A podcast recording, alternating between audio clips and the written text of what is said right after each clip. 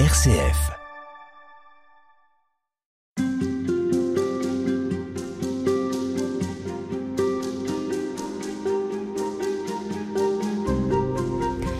Ce qui caractérise l'humanité, Laetitia Calmain, malheureusement, c'est aussi euh, une capacité à souffrir à souffrir physiquement, mais ça les animaux le, vivent aussi. L'homme peut vivre des souffrances psychiques, morales, terribles, à travers euh, des épreuves que sont le, malheur, le mal. Il faut être très prudent avec ces questions, mais on parlait de, l'euthanasie, par exemple, dans des situations de souffrance extrême. Quelle réponse apporter? L'alliance avec Dieu, oui, d'accord, mais quand on souffre, qu'est-ce que ça change? Mmh, mmh. Euh, j'étais infirmière en soins palliatifs avant d'étudier euh, la théologie.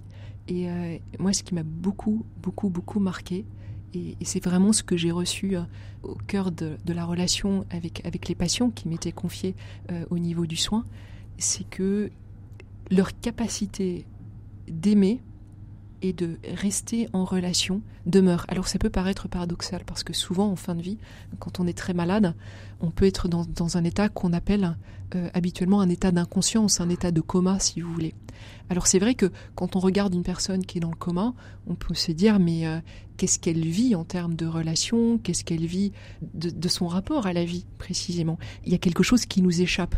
Et il me semble que cette partie qui nous échappe euh, correspond, je crois, au cœur de ce que peut porter une personne humaine dans sa relation à son Créateur. Je crois qu'à tout moment d'une vie, jusqu'à l'extrême, une personne peut se tourner vers son Créateur, vers son Seigneur et vers les personnes qu'elle aime. Même si, même si elle est en état d'inconscience en fait. L'état d'inconscience, si vous voulez, il est à un niveau physique et psychologique. Mais on a vu qu'on n'était pas simplement physique et psychologique. Il y a une dimension spirituelle en nous qui fait que on demeure vivant en fait. On demeure vivant et on demeure libre d'aimer. Et moi j'ai vu des personnes inconscientes, c'était tout à fait étonnant, des personnes dans leur chambre, dans le et mystérieusement, il y avait des choses qui se passaient autour d'elle en termes de réconciliation, etc. Et puis, voir des personnes qui mouraient, dont le visage était rayonnant, si vous voulez, de quelque chose de très beau. Donc tout est toujours possible, selon vous?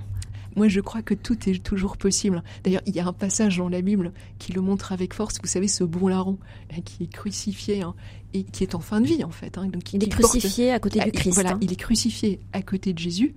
Donc, il y a deux larrons. Il y en a un qui se tourne vers Jésus et qui dit Pour nous, c'est juste. Imaginez, c'est la peine la plus lourde de l'époque. Il n'y a pas pire. Il n'y a pas pire que cette peine-là. Donc, ça veut dire qu'il a, il a commis des actes extrêmement graves. Sa vie, elle n'a pas été très, euh, très honorable, c'est moins qu'on puisse dire. Le dernier geste qu'il va poser va transfigurer toute sa vie. Qui sommes-nous pour voler ce moment-là? Vraiment, pour moi, c'est la question que pose l'euthanasie.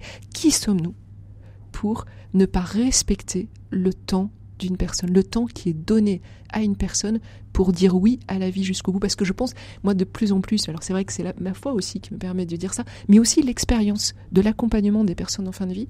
J'aime beaucoup cette phrase de Sainte Thérèse, je ne meurs pas, j'entre dans la vie. Vous savez, quand on souffre, quand on est face à nos limites au quotidien, qu'est-ce qui nous aide à les traverser?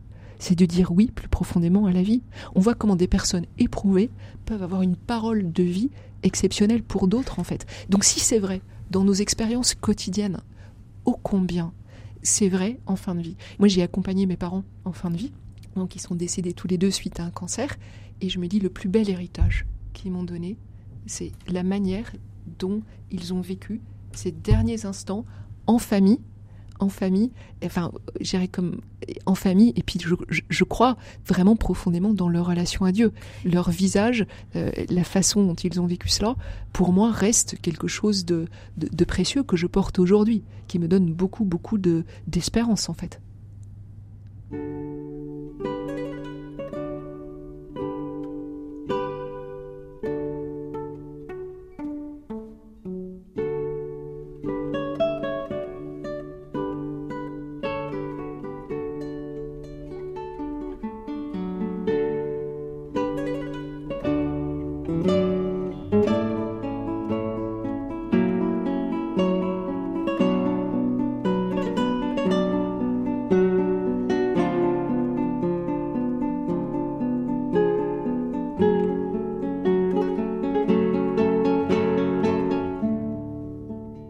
Tilt spirituel, Véronique Elzieux.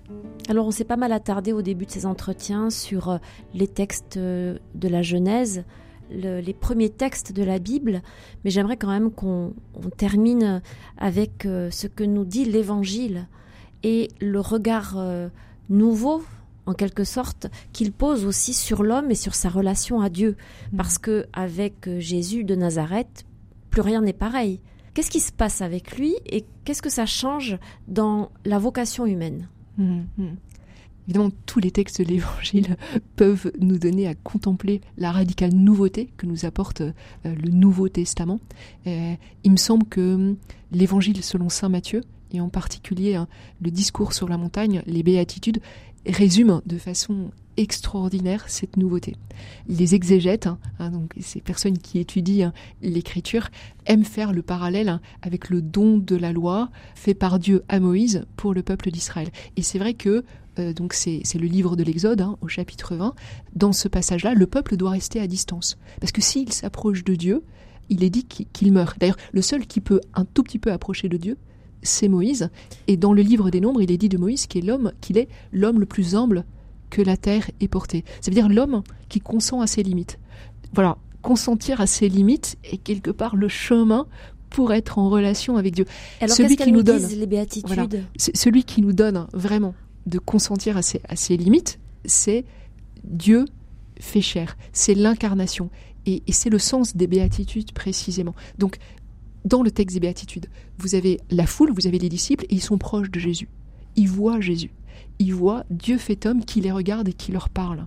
Ils peuvent le toucher, ils peuvent le suivre. L'interpeller, manger avec lui. Et alors, ils, voient comment Dieu se dit à travers la limite. Parce que la grande difficulté que nous éprouvons au quotidien, mais qu'est-ce qu'on fait de nos limites, quoi? Qu'est-ce qu'on fait de nos fragilités? On est sans cesse à essayer de faire comme on peut avec, avec qui on est. On a chacun, euh, à chacun nos, limites de ce point de vue-là.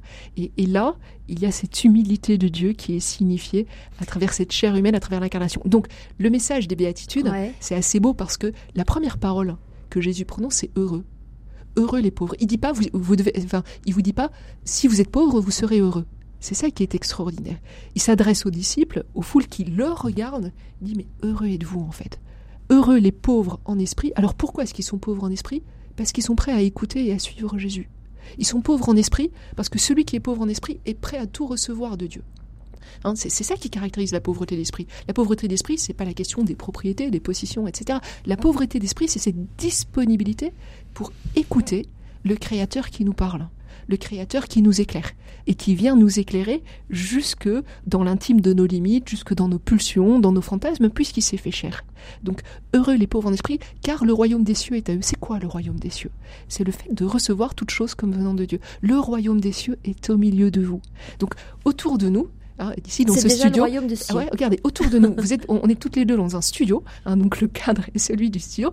Si on reçoit cet espace comme un don de Dieu, et c'est vrai que c'est un don qui nous est fait. Alors vous pouvez dire, ben oui, mais je suis arrivé là parce que j'ai travaillé, etc.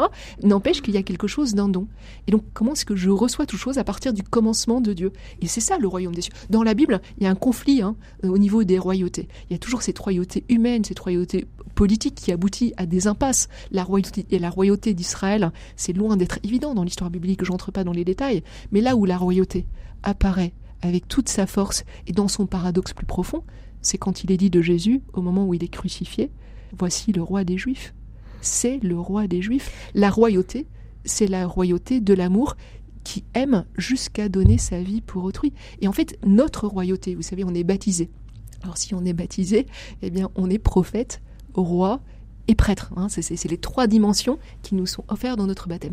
La royauté à laquelle on est appelé, c'est cette royauté de Jésus. Et elle se décline à travers les béatitudes. Donc, heureux les pauvres en esprit. Qui inverse tout quand même, qui, renverse tous les, repères et qui font des plus petits les plus puissants et les plus heureux finalement. Exactement, exactement. Donc en fait, vous avez d'abord heureux les pauvres, puis vous avez heureux les doux. Et c'est vrai que fait, la douceur, elle, elle est donnée dans la mesure où on reçoit toute chose comme un don de Dieu, en fait. Donc heureux les doux. Et puis vous avez heureux les affligés. C'est vrai que ceux qui, les doux qui posséderont la terre, posséder la terre. On a vu dans, un autre entretien que, que la terre, elle est très marquée par le sang d'Abel. Donc forcément, quand on a un rapport à la terre, on ne peut être qu'affligé. Il suffit de regarder autour de nous, il y, a, il y a matière à être affligé. L'affliction n'est pas le dernier mot. Il y a le désir de justice qui est plus fort que, l'affliction. Alors c'est pas simplement un désir, c'est faim et soif de justice. Ça veut dire que ça traverse tout notre être. Et pourtant la justice n'est pas le dernier mot. C'est heureux les miséricordieux. Miséricordieux, c'est se laisser traverser en son cœur par la misère humaine. Heureux les miséricordieux, ils obtiendront miséricorde. Puis vous avez un, vous avez les artisans de paix, et puis au final, ces béatitudes qui peuvent dans un premier temps nous paraître insupportables, heureux les persécutés. il y, a deux béatitudes hein, qui concernent la persécution, heureux les persécutés à cause de la justice, et puis vous avez heureux les persécutés à cause de mon nom, à cause de moi. Et il y a une joie, qui est allié à cette persécution. Euh, c'est quoi cette persécution? Bah, C'est le fait que le monde est marqué par le péché et par le mal. Mais qui n'a pas le dernier, mot. Qui n'a pas le dernier mot. C'est ça le sens du heureux à chaque fois. On est heureux parce que, à la lumière de Jésus, à la lumière de toute sa vie, on peut toujours choisir la vie plus profonde que la mort. On peut toujours choisir l'amour plus profond que la haine. On peut toujours choisir le bien plus profond que le mal. Et c'est là, comme enseignante en morale, moi je, je l'affirme avec force à mes étudiants, à cette lumière-là, le bien est toujours possible. On n'est jamais réduit à mal faire. Le bien, on peut toujours choisir le bien à la lumière de cette résurrection. Et ça, c'est une promesse de béatitude.